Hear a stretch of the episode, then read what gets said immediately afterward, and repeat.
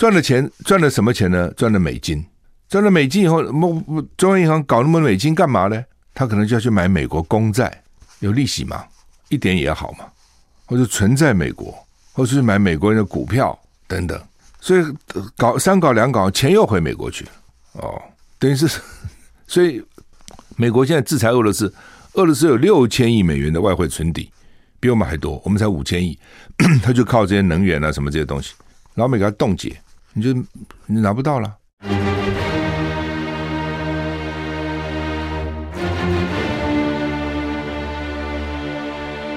赵少康时间，吃喝玩乐骂，和我一起快意人生。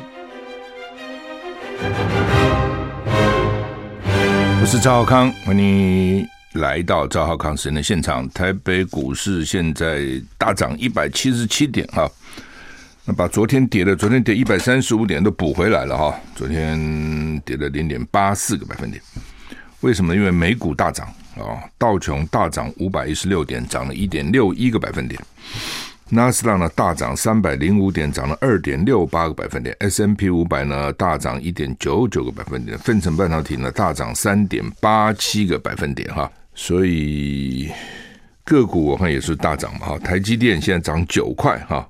呃，台积电一下就拉了九块上来哈，涨蛮多的哈。联发科也涨八块哈，嗯，看还有什么？红海涨一块，力旺涨四十块，涨了二点八九个百分点，所以基本上都不错啊，一片红彤彤啊，现在看起来一片红彤彤。加权指数涨一百七十七点哈，因为美股涨很多了哈，美股就是。每天反正你也搞不清楚哈，有时候大涨的时候大跌哈，有时候大涨的时候小跌，有时候小小小涨的时候大跌。欧股也都涨啊，尤其法国、德国涨多啊，涨了法国涨一点七八个百分点，德国涨一点五九个百分点，中英国中涨零点五六个百分点。台股涨一百哦，刚涨一百九十三呢，现在回到一百八十哈。我们看天气，今天五二七啊，明天五二八，下礼拜再回来就五二九了哈。呃，今天礼拜五嘛，哈，今天五二七，因为受到封面影响，台湾西半部地区就澎湖、马祖有阵雨或雷雨，西半部地区有局部大雨或豪雨发生的几率要特别注意哈。绿岛、兰屿有比较强的阵风也要注意哈。我们看温度，北北基今天二二到二十六度，降雨距离七十到九十；桃竹苗二二到二十七度，降雨距七十；中彰投二四到二十七度，降雨距离七十到九十；云嘉南二。云嘉南高频都是二十四到二十八度，降雨距离一样，都是七十到九十。宜兰二十三到二十八度，降雨距离八十。花莲二十四到二十七度，台东二五到二十八度，降雨距离百分之七十。外岛十八到二十七度，降雨距离四十到七十。所以我们看西岸都没有一个超过三十度的啊，所以今天温度低啊，今天温度其实是低的啊。北北北基只有二十二到二十六度哈，但是明天开始，明后天高哦，六日。就热了哈，六日热，所以这个温度哈也是变来变去哈。我们看看明后天会怎样哈？明后天我看这个预报呢，这个明呃礼礼拜六啊北部呢是二三到二十九度，礼拜天是二三到三十二度，礼拜一是三二四到三十二度，礼拜二是二十到二十九，礼拜三二十到三十一，礼拜四二十到三十一。礼拜五二十到二十九，礼拜六二十到二十八，礼拜天二十二十八，所以看起来从 明天开始都很热啊，呃，都很热，而且还是下雨啊，而且基本上到下礼拜三四以前降雨几率都很高。礼拜天低一点呢啊，礼拜天百分之四十，其他地方都是百分之八十、百分之九十。到了礼拜四才下礼拜四降雨百分之七十，然后五六日降雨就百分之六十。不过这是预报。我现在发觉预报跟实际差很远啊！你看了预报以后，你要看当天啊，都会有很大的改变哈。那今天是一直下雨，其实下雨一整天都要下哈。呃，大概就是这样哈。天气没有那么热，当然舒服了哈，是比较好了哈。呃，但是呢，呃，接着就其实也快到了，五月都要过了，五月 五月马上礼拜就过五月到六月了，六月照理讲。应该是要热了哈，也合理嘛哈。六七八台湾最热的三个月哈。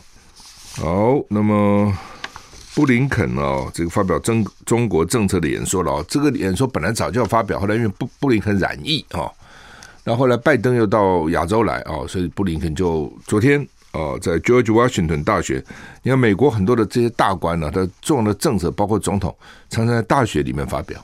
为什么呢？一方面呢，就是表示尊重学术哦；一方面呢，他当然有他的传统，还有就是呢，他就是一个民主国家嘛哦，所以呢，跟人民报告。其实是有这样多多重的意义了哈，你不像我们啊，你看我们总统多好哦，总统跟谁报告不跟谁报告，他谁也不必报告，他爱开记者会就开记者会，不爱记者会不开。蔡英文多久没开记者会了，对不对？蔡英文跟谁报告呢？需要到立法院吗？不需要。那有到大学去演讲吗？也没有。哦，哎，就是我们本来一个宪政制度哈，还基本上也还有一点样子，被他们搞得现在哈。很奇奇怪怪啊，真的奇奇怪怪哈！你说以前国民大会间接选举选，就算间接选举选出来的总统，他也定期要到国民大会去报告啊。后来还接受国大的这个提问，他不是一问一答这种质询啊，就是你反正几个人问完了我答复，至少还要表演一下嘛，形形式上也要表现一下。现在都不要了，唉，好，那么布林肯在 George Washington 大学发表中国政策演说，他说。希望北军恪遵国际规则，期盼和平解决两岸问题。他也重申，美国的一个中国政策不支持台湾独立。啊，布林肯演说四十五分钟，哦，表示拜登政府准备好加强跟北京就各种议题直接沟通。如果中国官员采取行动因应疑虑，美方将会正面回应。布林肯强调，美国不寻求冲突或新冷战，相反的，美国决心避免。关于拜登访问日本说，大陆如果武力夺台，美国会以军事力量保卫台湾。哦，然后又说一个中国政策不变。哦，那林肯呢是说呢，美国依然基基于《台湾关系法》、三联合公报跟六项保证，我们就我们产了一法三公报六保证。哦的这个一中政策，美国政策没有改变，变的是中国。北京种种挑衅行动与言辞，严重破坏区域稳定。威胁台海和平稳定，美国反对两岸任一边片面改变现状的做法，希望透过和平解决两岸问题，并且不支持台湾独立。啊，他这个他当然四十五四十五分钟演讲不会就是我像我刚刚讲的，一分钟讲完了。啊，那大概重点就是呃，他没有改变他的一中一一一个中国的政策啊，那他们还是遵守一中政策啊，然后呢不支持台湾独立啊。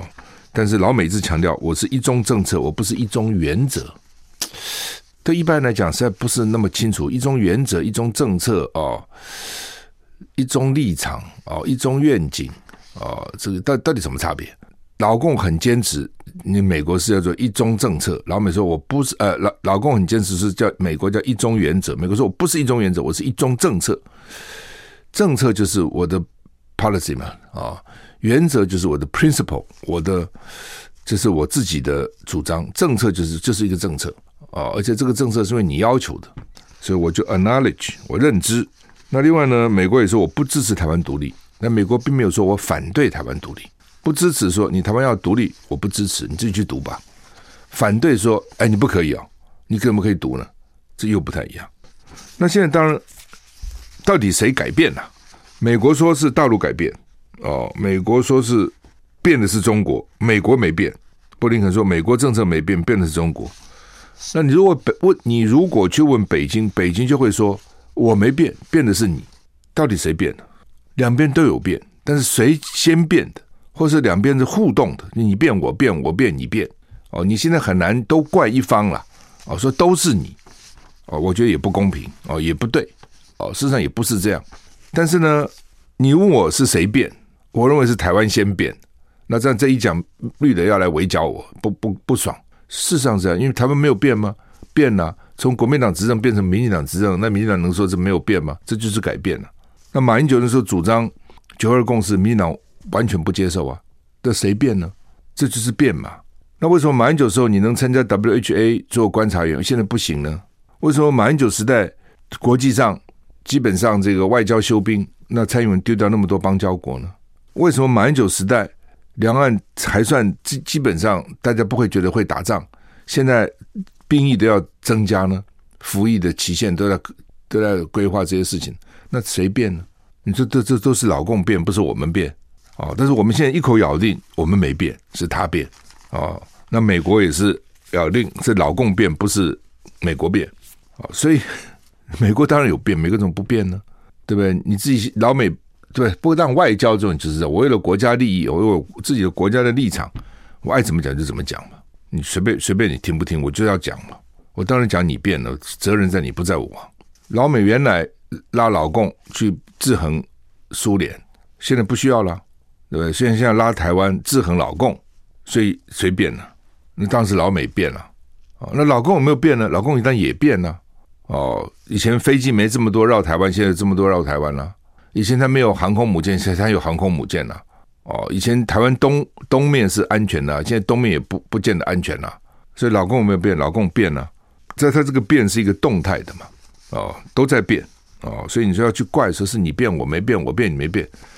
其实蛮无聊的啦，哦，因为都在变，都为了自己的立场在改变。休息再回来。I like 我是赵少康，欢迎回到赵少康时间的现。台北股市哇，涨两百三十七点，涨很多诶。台股现在涨一点四八趴啊，涨很多，一片红彤彤哦，都在涨哈。好，那么。推动联合国加强制裁北韩，中俄联手否决美国提案。哈，北韩不是拜登去访问，然后拜登离开后，他试射的三枚飞弹，其中一一枚是洲际弹道飞弹。哈，飞弹有这个短程、中程、长程、洲际了啊，所以这种洲际可以射很远啊，所以大家很在乎我。也不是怕你射飞弹，怕你带核子弹头啊。如果带了核子弹头，这威胁就大了哈。北韩恢复试射弹道飞弹啊！美国带头推动联合国加强制裁北韩。不过呢，这项提案在联合国安理会遭到中国大陆跟俄罗斯的否决。哈，过去十六年，联合国安理会逐步一致同意加强制裁北韩，借以切断平壤当局发展核武跟弹道飞弹计划的资金。二零一七年曾经加强制裁北韩。那最近北韩不是发了三枚飞弹吗？其中一枚可能是北韩最大的洲际弹道飞弹，所以呢，美国就带头推动联合国加强制裁北韩。内容提议禁止出口烟草跟石油到北韩。啊，预预计把美国认为跟北韩有关的拉沙路骇客集团列入黑名单。大部分安理会成员国都支持。哦，这是美国起草的决议案，但中国大陆、俄罗斯公开否决，表达不同意见。这是二零零六年以来联合国安理会首度。就惩罚北韩的议题公开分裂啊！先前美国驻联合国大使 Thomas Greenfield 曾经说，是时候停止默许北韩试射飞弹，并且要展开行动。但中国跟俄罗斯驻联合国大使都指出，不认为额外制裁会对当前情势有帮助，也不认为联合国采取行动会对跟北韩交涉有什么帮助啊！就是反正我就反对你制裁了啊！你怎么样每天制裁制裁？北韩已经被制裁很惨了。你们还制裁，而且制裁有用吗？这制裁你已经制裁这么久，他还照样在发展呢、你是让人民受更多的苦啊，对不对？你制裁他，人民受苦，政府根本不在乎，反而呢，这个穷兵黩武更加发展。所以你制裁有什么用呢？你到底目的何在呢？这反正就是你要反对，你可以找到一堆理由反对嘛，啊。那这也表示，之前呢，美国、俄国也都觉得北韩不应该这样去搞核弹了，哦，是马上要地下试爆了啦，又要什么这个长城洲际飞弹的这个试射的呢？老共也不觉得是对的，哦，但是呢，反正现在就跟美国公开干干上了嘛。当我跟你公开干上，你什么我都反对了，你想这道理嘛？你做什么我都反对，你说什么我都反对，我都可以找出理由来反对，要反对还不容易嘛？啊、哦。所以呢，尤其俄罗斯现在会支持美国吗？你在那边带头制裁我，你在这边还叫我支持你，我干嘛支持你啊？而且北韩本来就是我们的朋友嘛，要我们支持朋友本来就是要要比较困难了。那在这个时候我怎么会支持你呢？啊，所以就很明显的，那美国提出来在安理会啊，他们两个就给你否决啊。意大利提出四点俄罗斯跟乌克兰的和平方案啊。那但是俄罗斯支不支持呢？看起来俄罗斯不支持啊。俄罗斯现在已经超过三个月，进入第四个月到乌克到乌这个出兵乌克兰哈。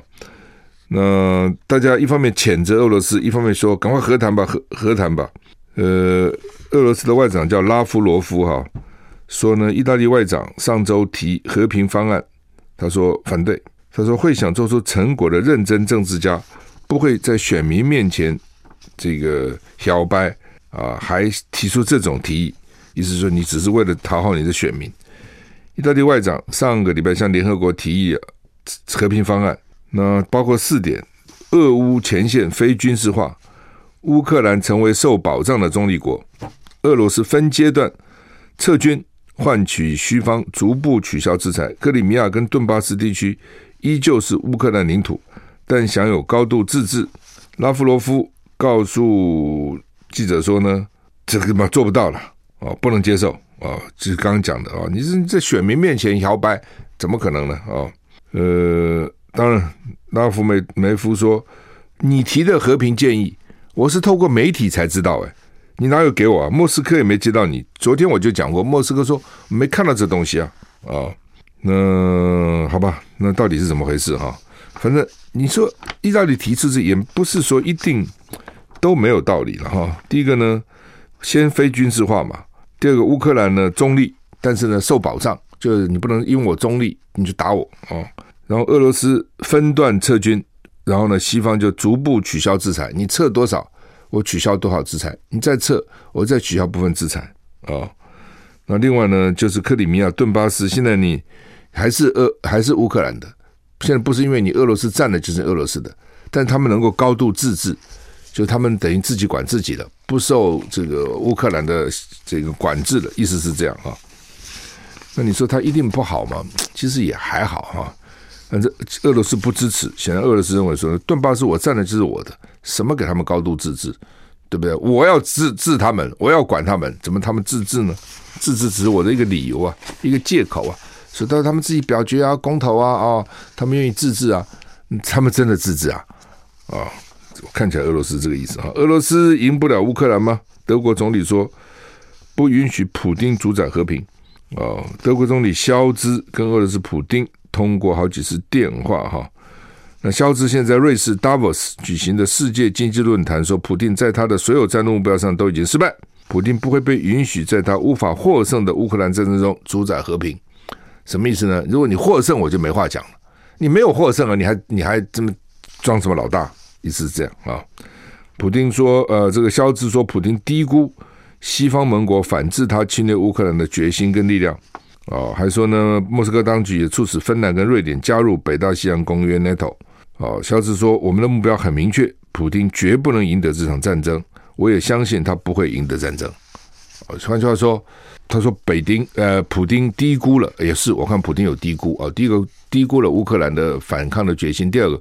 低估了这些国家那么团结，本来北约都已经四分五裂快垮了嘛，这一搞以后，北约又团结起来了。哦，就哦，俄罗斯随时会打我们呢，哦，所以我们要团结起来。所以俄罗斯其实等于是让他们警觉了啊，从某个角度的哈。那台股啊，台股现在涨两百一十六点，好，我们休息一下，休息一下再回来。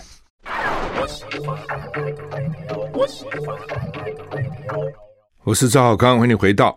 赵少康时间的现场，台北股市现在上涨两百一十九点，是不是两百二了哈？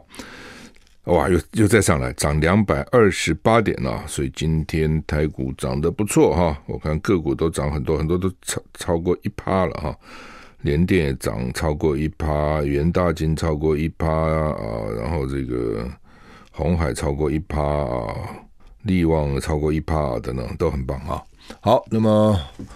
反正股票就这样吧啊，神经要大条一点，是最近啊，这个波动很厉害。我们刚讲，这德国总理肖兹说不会让德国哈主宰和平啊，他现在根本也没打赢啊，他说话他能当老大吗啊？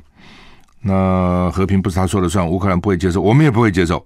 那普丁呢？这肖兹在这个达沃斯啊，达沃斯瑞士达沃斯举行的世界经济论坛啊，那普丁在欧亚经济联盟的第一届欧亚经济论坛。你搞论坛，我也搞论坛，什么了不起啊？啊，他说，西方国家制裁对俄罗斯造成困难是没有否认，但是制裁同时使俄国变得更强大。西方国家的制裁导致严重的通货膨胀，俄国有能力解决确保国家主权关键领域的进口替代问题。俄国正积极跟合作伙伴展开合作，使用卢布结算的做法也正在扩大。第一个呢，就是对你这个对我的制裁造成我影响。第二个呢，但是也让你们通货膨胀哦，你不要以为我不知道，你们物价也上涨了我有能力解决我的问题哦，你们看看你们怎么办啊？另外呢，我也这个会解决进口替代问题，你们都都牵制我，对不对？哦，这个不卖东西给我，麦当劳也撤，Starbucks 也撤，你们通通撤，对不对？我要解决这个问题。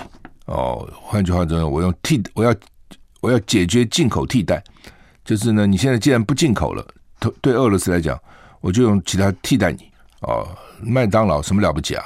你会做汉堡，我不会做，我罗宋汤很好喝呢。哦，我也就做汉堡啊，而且我的员工都训练过了，都知道啊。Starbucks 泡个咖啡有什么难？我也可以搞啊。啊，意思就是我要替代你。那另外呢，使用卢布结算的做法在扩大，就是说你买油，以前你可以用欧元，可以用美金，现在不行，通通用卢布了。哦，所以卢布呢还还涨了，本来以为卢布会贬，还涨了。那主要当然情况不一样，就是俄罗斯哈，它本来就我讲过，它跟西方国家的那个贸易本来就不不大了，跟中国大陆不一样，它贸易不大，这是一个。第二个，它都是什么能源嘛，天然气啊、石油啊这些东西，农产品这些。这都是必需品，知道？哦，有些东西不一定是必需品，但这是必需品，而且很难取代。你怎么弄呢？而且全世界产的也没几个国家哦。那你产的，你如果地地方很远的话，那个运费也很高啊。哦，等等等等，不是没有替代品了，只是你要付出更高昂的代价，那就造成你通货膨胀，其实就这样子啊。所以这个外销这种东西也是这样，你不要以为说你你赚人家的钱啊，就是你赚他的钱，也不是的。那为什么？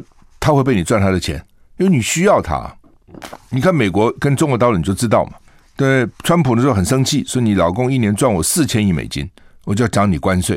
对不对，他认为我他目的何在呢？为什么要涨你关税呢？我涨你关税，你就进不来了嘛，你东西就贵了嘛。当你东西贵的话呢，你就要减少外销到我们美国嘛。我美国被你赚钱就减少了，你的价钱就贵了。比如这东西啊、这个一个东西，这个你成本五块。你成本五块，然后呢，你卖到美国呢，你可能卖卖八块，譬如说中间还没让他赚三块。那我现在呢，加你关税，我加你关税，假如说呃加个十十趴好了，对不对？你五块，那你就变成五块五的成本，因为我加你五趴的呃十趴的关税嘛。哦，我我那你这个你就比较不容易卖到美国来哦，因为你你成本高了，那。但是问题是呢，怎么搞了几年，为什么没有没有解决问题呢？为什么还造成美国的通货膨胀呢？它这几种可能，一种是你本来五块卖卖给我变五块五了，哦，变或者是六块成本，对不对？我加个一块两块变七块八块。那你现在进口关税提高了，那我有几种可能？一种就是我不现在不要赚两块了，六块变八块，我不要了，我我我。我本来五块变八块，我赚三块嘛，中间了哈，中间它当然很多复杂的过程。那你现在变六块变八块，我赚两块，我自己吸收了，这是一种。但是我一算，我吸收了，我赔钱了。我原来就没赚多少啊，因为这种贸易东西中间那个贸易商那个利润有限，所以我只有把它变成九块嘛。你五块变六块成本，我现在卖的就八块变九块嘛。那九块谁付呢？那消费者付啊。那你的目的原来是说。我不要你进来了，我就从比如说从越南进，或从印尼进，或从其他地方进，东欧进，但那个地方做出来的东西没有比较便宜啊，或是便宜了，品质不好啊，品质不好啊。那当然最好是我美国自己做，哎，乖乖，我美国一做呢，成本十块，它本来成本五块，我加关税，我让它变六块，我美国拿回之后成本十块，成本谁买啊？所以弄了个半天的没办法嘛。所以我常常讲外销这种东西哈，其实都是你从某个角度看，是你赚我钱，比如我现在外销给你，对不对？你赚我钱。从另外角度看，为什么我比你便宜？为什么你比我贵？但有很多理由啊。第一个，它可能是我自己本身的资源啊，像俄罗斯天然气、石油是它本身的。它当它外销这些东西，它就减少了。那玩意儿又不是永远取之不尽、用之不竭的，它会减少的。中东那些国家油矿库存越来越少。所以，我等于把我的资源卖给你，我我在减少我自己的，我不是白白不是你不是白白的，我不要成本了，这是一个。第二个，你说很多外销，他比如为什么我会比你便宜？我劳工比你便宜嘛，我人工比你便宜啊。你要这个人工你就贵很多，而且你加班你加班费很贵，你根本不肯加班了，那我就牺牲啊。第二点，你这些工业可能污染污染了我的空气啊，污染了我的水啊。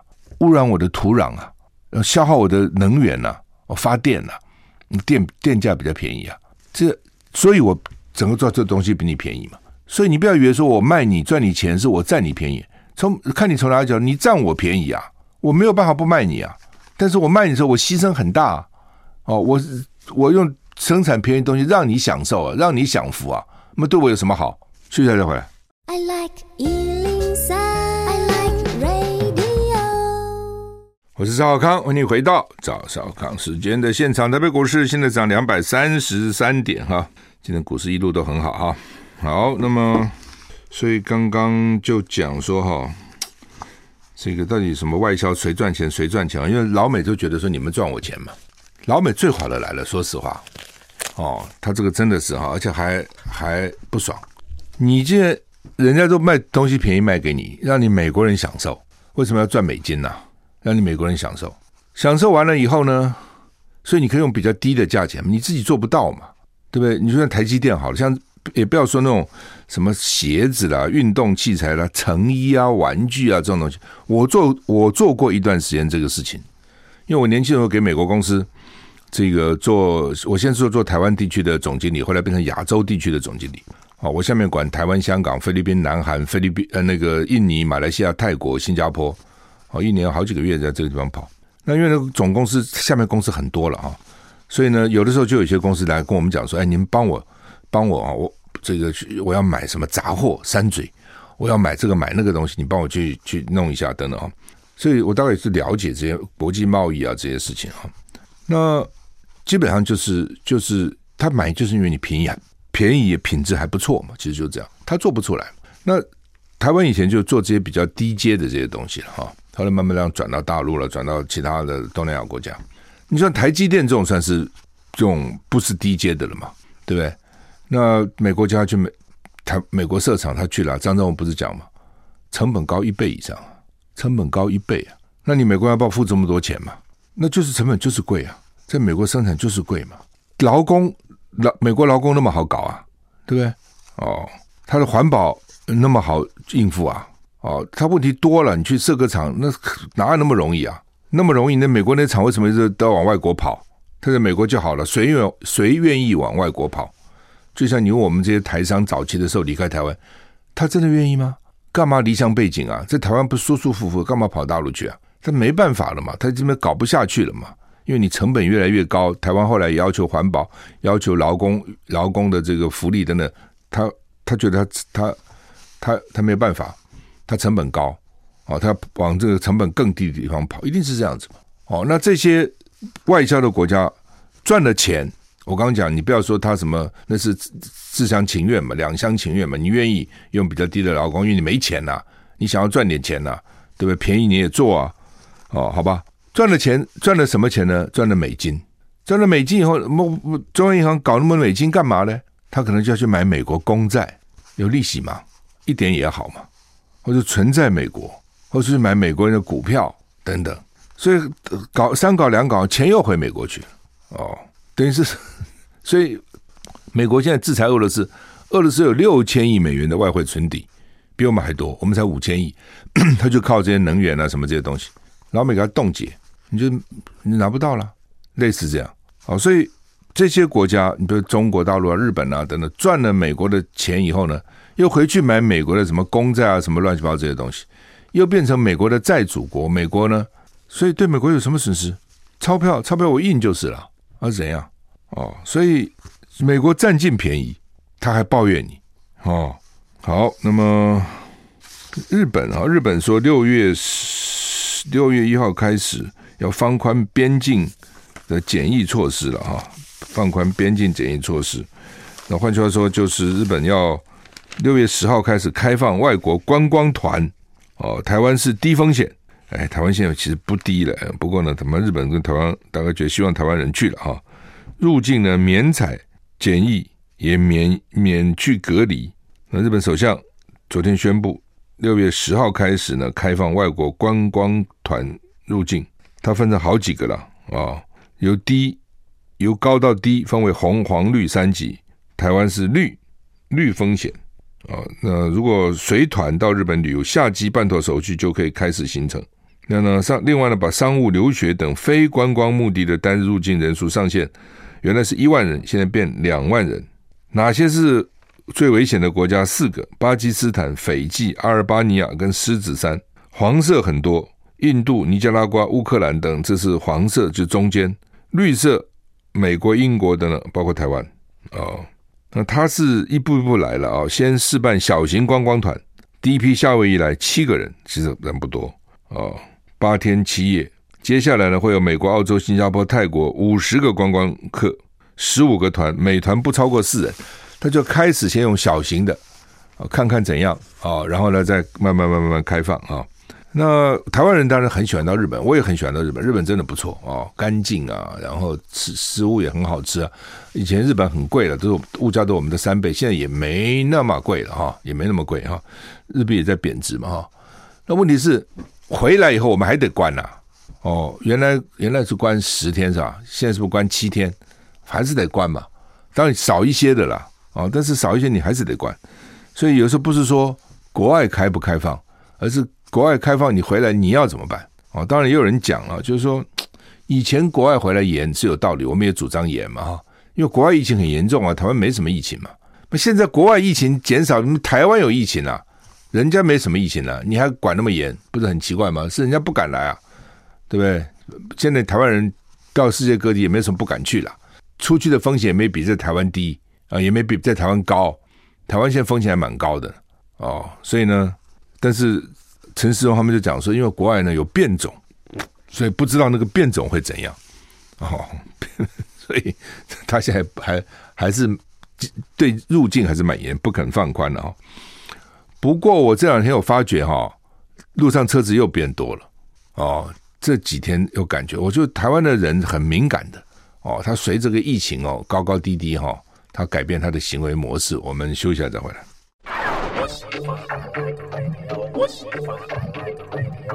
我是赵少康，欢迎你回到赵少康。现在现在台北股市现上涨三呃两百三十七点，今天涨两百三十七点，现在涨很多啊。今天礼拜五了哈，又到周末了，一个礼拜礼拜过啊。呃，明天开始天气会暖啊，一路下去都暖了。不过明明后，特别是六呃礼拜天、礼拜一是非常热啊，到三十几度了。呃，《中国时报》、《联合报》今天头版头都一样了哈，就是一百零四，昨天死一百零四个人哈，很不幸哈。呃，是有有史以来最高的一天哈。不过一百零四其实不是昨天，因为昨天确诊，其实都是一两个礼拜以前的。呃，当然了，有很多是死以后才发觉他确诊的，或是因为送医比较慢了，送医以后一天、两天、三天死了。但但但他并不是送医那天才才确诊，他之前就确了，之前就有症状啊，大部分都是这样子了哈。那这就牵涉到就是你防疫的问题跟你医疗的问题了嘛。那为什么这个确诊当天不能立刻送医、立刻急救他啊？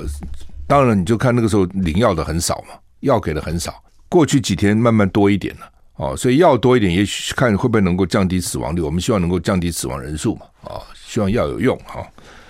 那另外就是到底黑数有多少了？所以黑数就是说，它没有。有人说你死的就不能有黑数，也不是这样讲。什么意思？死的不能有黑数，就是你病可以有黑数嘛。你生病你可以躲起来啊，或是你根本就不去报，或是你根本不知道啊等等。他他就说，那死了总知道了嘛，死了就要查一下。问题是死了查了，你都是讲是因为确诊死的吗？还是你说因为他其他的毛病死的？哦，肾脏病啊、肝脏病啊、肺病啊，什么一大堆乱七八糟，他可能用别的理由啊。死因可能很多，每一个人死掉可能有好几个原因。他那个病，对不对？他主要什么病？那他就说主要可能就是肺病啊，主要可能是其他的病啊，并不是主要，并不是这个这个 COVID-19 新冠肺炎都有可能了。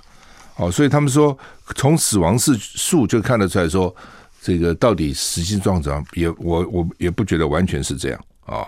那有人说要看中重症啊等等啊，但是问题是，有很多时候什么叫轻，什么叫中，那个定义是不是那么清楚也不见得啊。呃，昨天单日致死率破千分之一啊，他们不希望能够不希望超过千分之一了，破千分之一就不好啊。那呃，染疫人数好像没有原来预期的冲那么高啊，有好有坏。啊、没有冲那么高，当然没冲那么高，原因中间黑数占多少也不知道了啊、我真的觉得黑数是不少的哦，因为很多人啊，第一个他也不去测，他也不快筛，所以他就不快筛，你就不知道嘛，对不对？那因为他不是说一定的比例三分之一是没症状嘛？听到还有人说一半是没症状的哦。那如果都没症状，那他不筛他也没症状，他也不知道啊，对吧？那也是黑数啊，因为他会传染了啊。哦，那另外就是筛了，筛了以后呢，伪阴性听说有一层两层，十个人筛一个到两个呢，他有，但是筛不出来。伪阳性比较低，但伪阳性我们比较不怕，伪伪阳就伪阳嘛，但是伪阴就比较怕嘛。哦，明明有，你说成没有，这比较怕嘛。一你这个没有说成有还好嘛，有说成没有比较可怕嘛。啊、哦，呃，所以呢，就是说啊，现在不管了啊，现在就是看起来没有超过十万，本来以为说可以十万、十五万甚至到二十万，到现在为止没有。那没有的原因，我讲第一个可能有它有伪阳伪阴嘛。哦，当你每天确诊八万的时候，那个实际上得病一直超过十万的啦。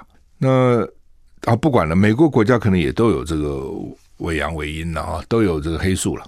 当你没有一下子暴冲上去的时候呢，那就慢慢的、慢慢的，你时间就可能拉长。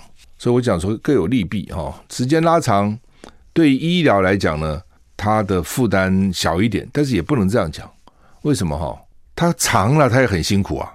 对不对？我短的固然说很辛苦，我照顾不来哦。然后呢，哇，我每天叫苦连天。那反正过了就过了嘛，死了也死了嘛，好了也好了嘛，反正就过了。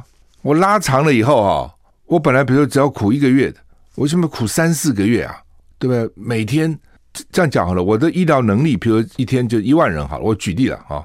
你今天突然给我进来了五万，那既然五万，那就疏于照顾就疏于照顾嘛。对医药人来讲，那怎么办呢？我只能尽尽力了嘛，对不对？那那中间有可有绝大多数都好了嘛，那有一人就死了嘛，那那死了就死了，那怎样呢？哦，然后接着因为大家都得了嘛，然后接着就少了嘛。那现在好，你我能量只有一万，一万把我累死了，每天都过来一万，不过过好过搞几十天哦，所以到底是一次暴增好还是慢慢好，看对谁哦，然后呢？看你从哪个角度看，但是现在台湾就是这样了嘛？哦，因为前前几天不是说还没有上涨啊等等之类的，大家觉得好像也习惯了。以前每天只有几个的时候，哇，听到有什么几百个、几千个很害怕。到了每天都是几万个，大家也习惯了。八万、八万、八万、八万、八万就八万嘛，又怎样呢？我真的不骗你哦，这这从昨天开始，我看的车子又多了，路上车子 车又多又塞了。当然也有人讲，因为下雨也有可能。哦，下雨呢，有些人不方便，不然不开车的也就开车出来了，都有可能。哦，但是呢，我昨天晚上去一个餐厅，满的。我前两个礼拜去空的。哦，那为什么呢？我看大家第一个，你也不可能关太久嘛，台湾人也没什么耐性。哦，你看那去年关了三个月、两个月就叫叫叫叫，对不对？国外搞两年了，国外真的关两年了。哦，我们当时说国外这个这个受不了。如果你台湾你也受不了啊，所以呢，会不会因此疫情又起来？不知道哦，不知道。但是呢，现在显然染疫的人数是还不够多的。他们今天你看媒体上在讨论，到底十五趴了、二十趴了、三十趴了、四十趴了。哦，陈世忠说三成也有可能哦，三成就是七百万人哦，四成不得了了，四成就是一千万人哦。哦，那你现在才染一百六十几万呢、啊？台湾到现在为止。确诊的一百六十几万加起来，那你离一层也有两百三十万了，两层就是四百六十万了。你现在才一百六十万了，你看还没有还没有染到染到那个一般的这个国家观察到的的数字嘛？哦，所以那只是说，就看你要在多长多短时间达到那个数字，其实就是这样。指挥中心蔡英文他们是希望快一点了，但是呢。老百姓不听那一套，老百姓自己防卫，所以没那么快啊、但是我发现这两天又稍微大家活动又增加一些。那等到如果再高，大家又会自我收敛，又会你不相信？如果今天突破十万，大家会说哦，怎么疫情又起来了哈、哦？会稍微紧张一点啊、否则的话，你们柯文哲不是讲吗？是我们高峰在上个礼拜了啊、等那现在高峰在上个礼拜，这礼拜就没那么严重了。哦，大家就就会比较比较没那么有戒心了。好，我们时间到了，祝你有一个愉快的周末，再见。